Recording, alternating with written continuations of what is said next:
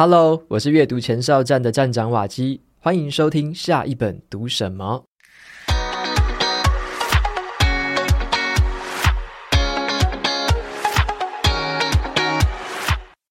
为什么小孩子不听你的话？为什么老板不听你的报告？为什么粉丝不看你的内容呢？在这个资讯爆炸，可是注意力很稀缺的时代哦。拥有这种语言能力，让人家可以停下来让你说话，就等于拥有了改变游戏规则的力量。你想要知道怎么样用一个简单的字句就可以影响对方吗？不要错过我今天要跟你分享的这本书。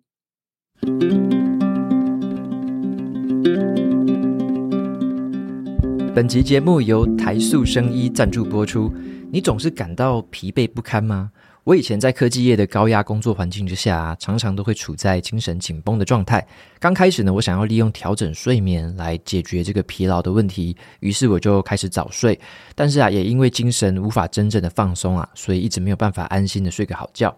那自从我开始吃 B 群之后，就觉得精神有比以前好一些。但是我发现呢、就只有在刚吃下去的时候比较有精神，后来这个疲惫感还是会反扑，没有办法长时间的维持。那直到最近台塑生医推荐了我一款缓释 B 群双层錠，我才知道说 B 群还有分成不同的类型耶，像是有长效型、缓释型，还有一般型。那缓释型的特色就在于它会像沙漏一样那样慢慢的一点一点释放。那我这次服用的就是缓释型的双层錠设计，破除了那种 B 群很容易流失的特性啊，它是缓慢的释放十个小时。帮我们持续维持好体力。简单来说呢，就是长效释放、高效吸收，而且这项产品还是由长庚的专业团队品质把关，通过了多项的国际检验标准。这个品质呢，让人是安心又有保障。那在吃完了他们的 B 群之后，对于现在需要长时间投入创作还有思考的我，能够保持更长时间的好精神跟好体力，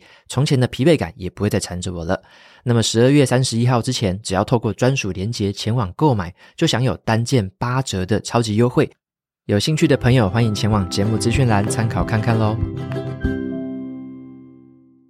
今天呢、我要分享的这本书叫做《如何让人听你的》。这本书的作者是华顿商学院的行销学教授约拿伯格，他专门呢在研究行为改变、社会影响，还有产品跟点子之所以会非常流行的原因。那他写过的书啊，我都非常的喜欢，像是如何改变一个人，还有蜂巢行销，这些呢都是读起来很顺畅、内容很精彩的书，而且啊还有很多其他可以应用的地方哦。只要是他写过的书啊，我都一定会找来看。那这一次啊，他在《如何让人听你的》这本书里面呢，要告诉我们一件很简单却很好用的技巧，就是说，把正确的文字用在正确的时机，就能够产生巨大的影响力。他把这一些正确的文字称之为魔法文字，也就是这本书的英文原名叫做 Magic Words，像是啊，让小孩子更听你的话，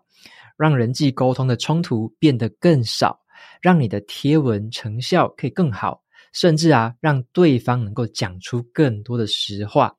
也就是说啊，想要让别人听我们的，其实很简单哦，我们只需要改变自己在讲话的时候其中的几个字就可以了。那我认为啊，这本书最有意思的地方哦，就是每一个魔法文字，它的建议都是有凭有据的科学研究哦，像是作者啊，他的研究团队。就透过这种自动化文本分析的技术，有一种类似这种 AI 来分析大数据的这种语言科学啦，在短时间之内呢，就可以从大量的这个语言文本当中找出最关键的那一些魔法文字，让我们知道说怎么样说出正确的文字，对别人发挥最大的影响力。可是啊，你听到这边可能会感觉到有一点点疑惑哦，我对别人发挥影响力很重要吗？我只是个普通人耶。那接下来我们就先来谈谈看哦，影响力这件事情还真的是很重要哦。书里面有提到啊，虽然说很多人不一定会有这样子的自觉，就是说，其实我们每个人都是一个写作者啦。我们不见得会写出一本书，或是需要去报道一个东西。我们可能也不会想说成为作家或是记者。可是真实的情况是啊，我们每一天呢、都在书写，像是啊，我们会传手机的简讯给朋友，我们会在社群平台上面跟朋友互动聊天，在工作上面啊，我们也会写 email 给同事，我们还要撰写报告交给老板，有时候啊还要帮客户去撰写一些简报内容。其实我们每一天都需要写文字，用到文字。那除了写作之外，其实我们每一个人呢、也都是演讲者。我们或许哦不会说要站到大舞台上面啦，然后可能会成为数千人眼中的瞩目焦点。但是啊，我们确实是需要在别人面前开口讲话。像是啊，我们需要在公司做口头的简报，或者啊，在约会的时候你要跟对方闲聊。在家里面，你可能还要叫你的小孩子去帮忙打扫房间。那跟朋友在讨论说下一次出国去哪边玩的时候，你可能会希望大家可以听取自己的意见哦。其实我们每天都在讲话，每天都在演讲。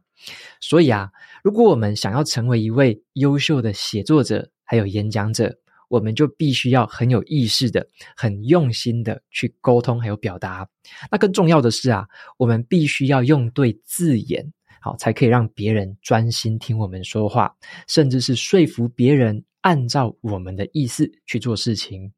那除了日常生活当中的对话之外啊，那一些更深入的对话，好像是为别人去注入更多的动能跟动机，激发别人的创意，还有建立更深层的社交关系，这些都是很有挑战性的事情。所以啊，学会去使用一些魔法文字的话，就会为我们带来很大很大的帮助。那接下来你可能会想要问啊，怎么样用这个魔法文字，只用一个字就可以提高说服力呢？好，书里面就举了很多很多的这个实验哦，跟案例来跟我们分析。我先分享其中一个哦，让你知道说一个字可以造成多大的改变。有一群这个研究人员呢，他们就很好奇说，是什么样的因素可以让人们被说服？好，他们再研究一下，到底什么状况可以让人们被说服？他们就在图书馆里面，然后呢，研究人员的一名暗装啊，他就在旁边等待别人开始去影印东西。他躲在这个印表机旁边，只要有人开始把这个资料放到影印机上面，这个研究人员就会突然杀出来，走到这个无辜的白老鼠身边，打断他说，开口要求让他插队，让他先印这个东西。研究人员这时候的第一种说法是：“诶，不好意思，我只有五页而已，可以让我先印一下吗？”然后呢，研究人员的第二种说法是这样子，他会在后面加一个原因，他们就这样说：“诶，不好意思，我只有五页而已，可以让我先印吗？因为我正在赶时间。”诶，这两个问法，你有没有听出有什么样的不一样？听到哪一种，你会比较想让对方插队呢？好，哪一种说法比较容易说服别人让自己插队呢？那答案可能大家猜得到啦，就是第二种人，因为你加入一个很简单的原因之后，会同意让你去插队的人数就增加了超过百分之五十哦。研究人员就很惊讶，竟然只是多加了这一个字，诶，只是简单的解释了一下这样的原因，诶，就可以提高说服力到这么高的程度。他们就猜想说，诶。会不会是因为这个理由很充分、很合理？因为赶时间啊，所以人们才愿意让你插队嘛？是这样子的吗？接下来啊，研究人员他们就实验了第三种的说法，他就这样子说：“诶，不好意思，我只有五页而已，可以让我先印吗？因为我需要印东西。”好，听到这边你会不会觉得 这个理由听起来有一点莫名其妙，对不对？印表机就是拿来印东西的啊。你需要印东西，我也需要印东西啊，这哪是个理由呢？这种理由应该是没有什么说服力才对啊。结果呢，这个实验之后的数据让研究人员都傻眼了。第三种说法反而比第二种有正当理由的说法，同意的人数还要多哦。没有想到哈，在这个提出要求的同时，只要加上原因，就可以提高说服力。所以啊，刚刚这个实验就很有趣了。这种给对方思考时间比较短、比较少的情况之下，你光是说出一个因为，然后去解释一下理由，无论那个理由是什么哦，都可以大幅的提高说服力。这就是一种魔法文字。那么再来，我跟大家分享的是另外一个例子：怎么样让别人更愿意帮忙？像有时候啊，对于家长而言，哈，最头痛的应该就是小孩子很不听话。那书里面就有提到一个很有效的方法，就是你要多多的去使用名词，比较少去使用动词。好，我们再来仔细想一下，为什么这个名词跟动词有这个差别？像是啊，我们有时候在开口要小孩子帮忙的时候，大人们经常会使用那种充满动词的命令句，像是他们会跟小孩子这样说：“诶，你可以帮忙把积木收好吗？”或者是啊，“诶，你可以过来帮忙洗碗吗？”这两种句子啊，都用上了“帮忙”这个动词来跟孩子提出请求。可是啊，这种说法通常是不太管用的哦，除非你再加上你的权威啊，去威胁啊，去强迫他来帮你。那这个时候啊，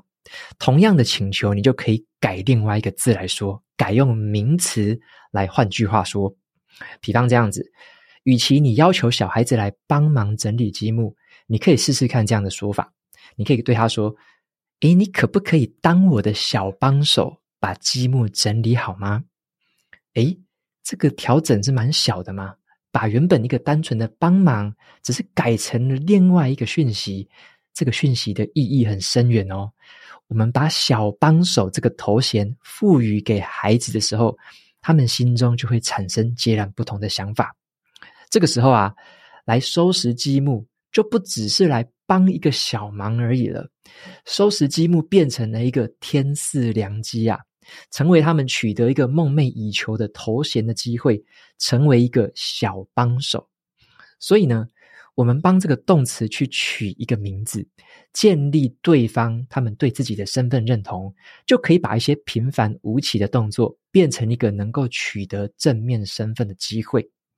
这个例子啊，对应到大人的世界里面也是一样的意思哦。你想要让别人听自己说话吗？那就邀请对方当一位倾听者。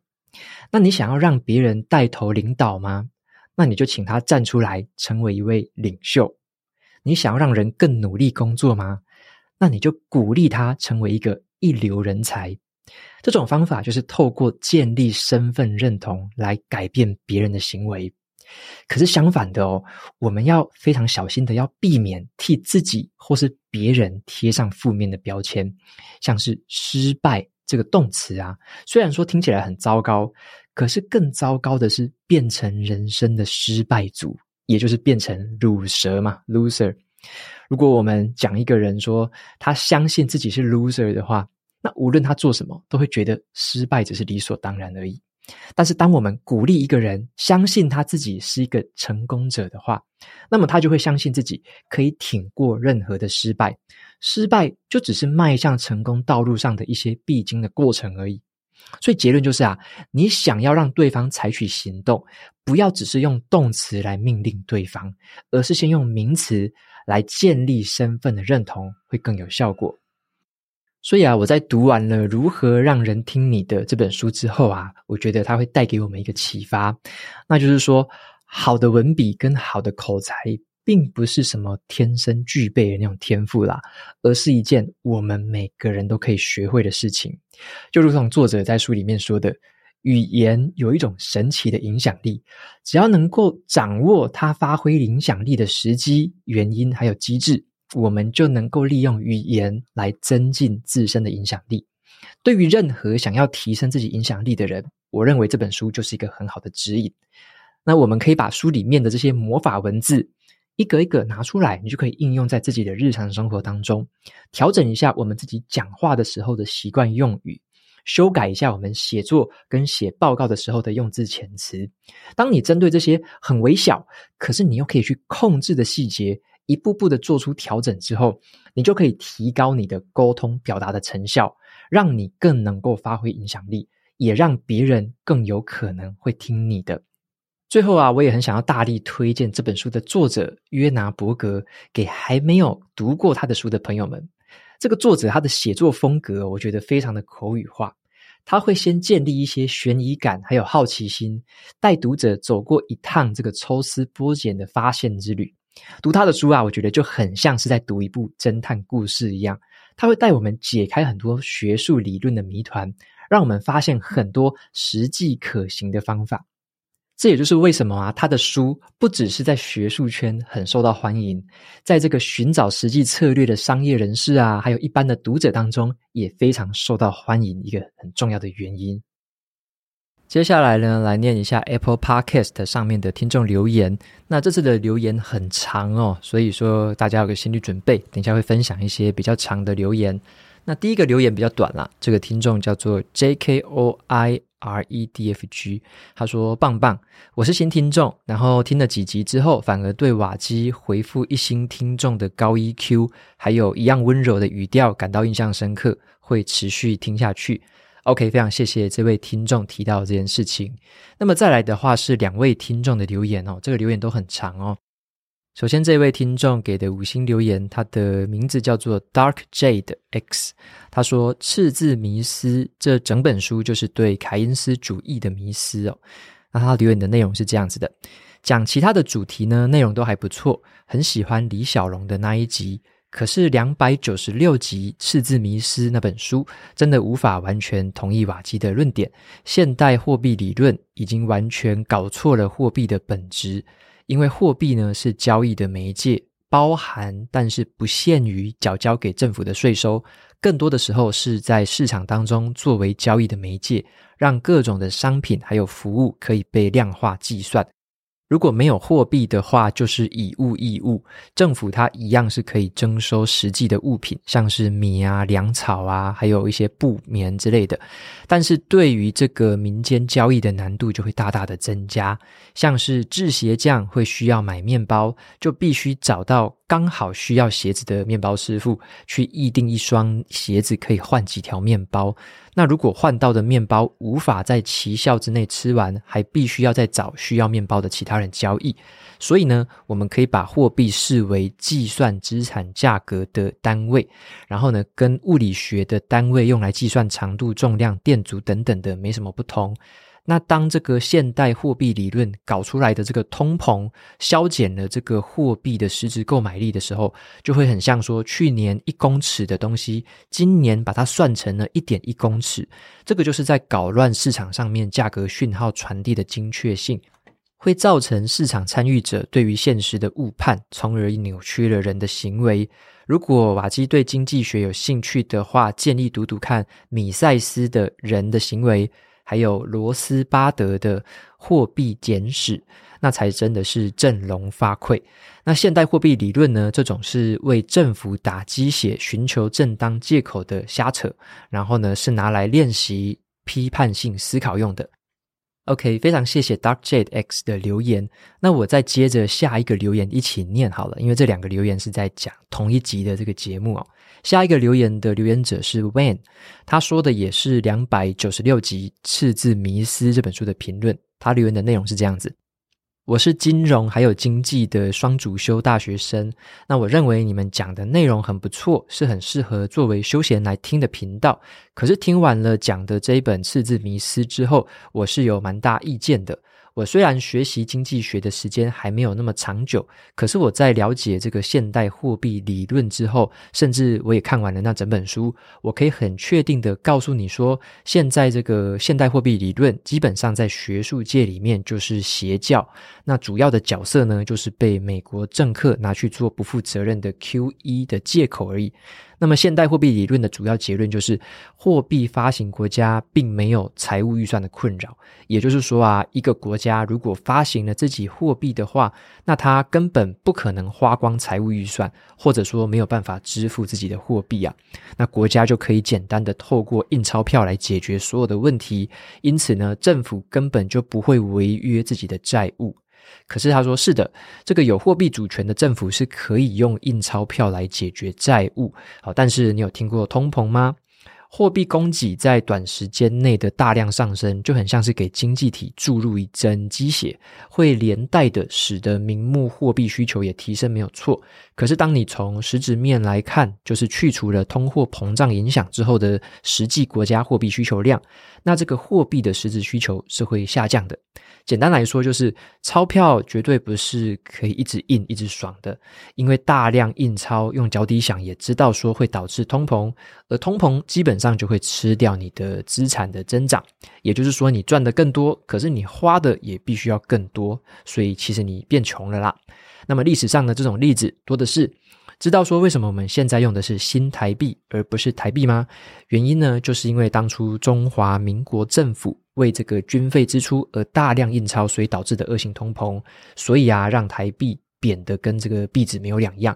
那拿最近的例子来解释，就是看看近两年的通膨，其实原因就是拜登政府过度的进行宽松的财政，还有这个货币政策所带来的必然结果而已。那我了解说，现代货币理论对于这个主流经济理论，在这个货币宽松的政策啊，跟这个通膨看法的批评啊，也就是说，他们认为这个主流经济学派已经过度简化了货币宽松政策跟这个通膨之间的关联。可是啊，当你只要从现代货币理论的结论来看就可以了，也就是这个结论就是政府可以不受限的印钞票，你会发现说这件事情其实完全没有道理，因为任何人呢用屁股想都知道说，放任政府无限制的各种宽松政策，最后必然带来的就是恶性通膨。但是确实哦，经济学里面的理论跟模型放到现实层面上，很多都是错误的，但是他们或多或少都有一些假设。那也因此呢，使得这个模型或理论或多或少会背背离一些这个实际世界所发生的事情啊。但是呢，建立这个经济模型的意义仍然是很重大的，因为啊，那仍然是我们认为这个让我们去认识世界经济运作的方式跟运作逻辑的最好的这个方法。那所以啊，当我们有了最初的模型之后，我们该做的事情是修正并且改进那些有用的模型。不过呢，套一句英国统计学家 George E.P. Box 说过的话，所有的模型都是错的，但是其中有一些是有用的。区分它们的关键呢，就是它们到底错到什么程度。那么从这个现代货币理论的结论来看，它显然是错到没什么救的。那题外话说一下，留意一下这个赤字迷失的作者，还有宣传的广告，就会知道说，那一本书啊，以及现代货币理论会红啊，基本上就是因为拜登以及民主党为了替他们的大傻币政策去做背书而已。所谓的参议院首席的经济学家。跟什么企业内部的那种首席经济学家是差不多的，都是有立场的经济学家。那他们想要做的这个作用呢，无非就是成为某个单位的传声筒而已。所以啊，如果想要真正的理解经济学家怎么思考的话，很推荐有一本书叫做《艰困时代的经济学思考》这本书。那它是由两位诺贝尔经济学奖得主一起写的著作，内容是记录了说这个经济学家们是如何看待当代的许多社会议题。看完之后会蛮了解一位好的经济学家是如何思考问题的。OK，非常谢谢 Dark Jade 还有 Wayne 的留言。那他们提到的这三本书，我也把相关的连接跟资讯就放在节目资讯栏给大家参考看看。